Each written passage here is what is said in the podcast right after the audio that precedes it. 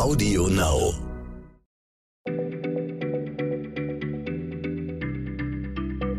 Schneller Schlau, der tägliche Podcast von PM.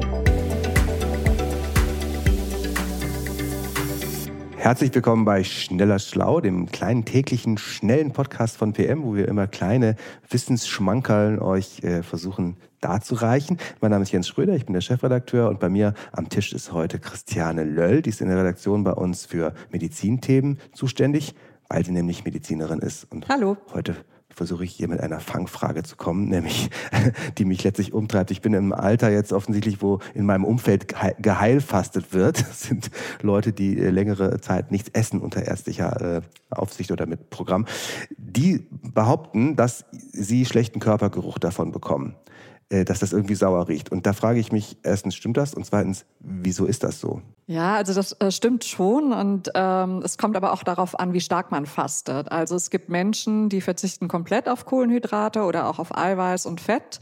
Und dadurch setzen sie ihren Körper ziemlich unter Stress. Der Stoffwechsel kommt total durcheinander. Und ähm, dann überlegt sich der Körper, was mache ich jetzt? Ich muss mein Futter ja irgendwo herbekommen, um zu funktionieren.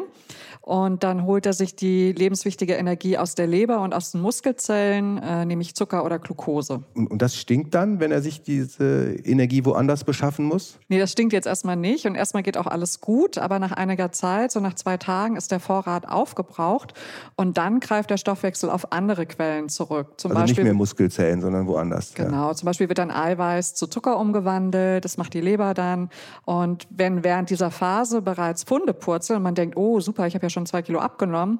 Das ist so nicht so ganz richtig. Das geht erstmal nur äh, darauf zurück, dass man Wasser verliert dabei auch. Und Nützt gar nichts. Erst am ja. vierten oder fünften Tag so einer Kur heißt es dann, jetzt geht's ran an den Speck und die Fettverbrennung beginnt. Und dann wird die Leber so richtig aktiv. Und dann stinkt's aber. Jetzt stinkt's. Genau. Wenn die Leber dann so was, richtig anfängt zu arbeiten, was macht dann, die dann stinkt's. So? Was macht die dann so? Also die verwandelt die Fettsäuren aus dem Körper in Ketone.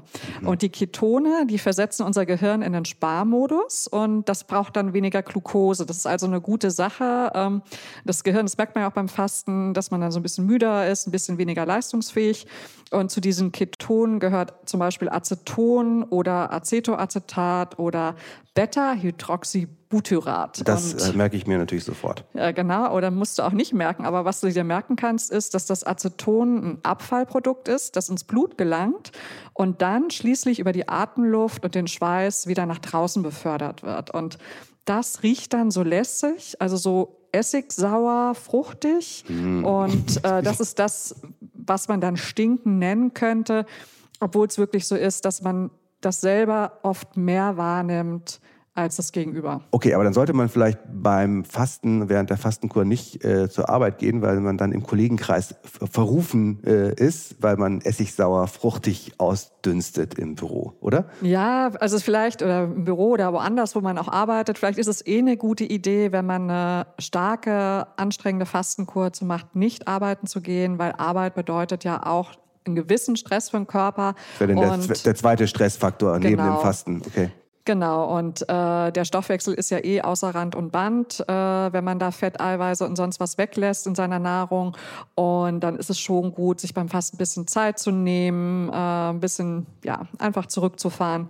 Äh, und das entlastet dann den Körper. Also, das machen wir so. Wir fasten uns gesund, riechen aber leider nach Aceton dabei kann man nichts machen, außer vielleicht ein bisschen den Stress, der sonst woher kommt, reduzieren. Dankeschön, Christiane, und bis nächstes Mal. Tschüss.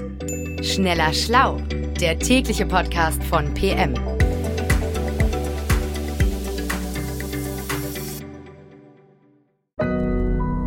Audio Now.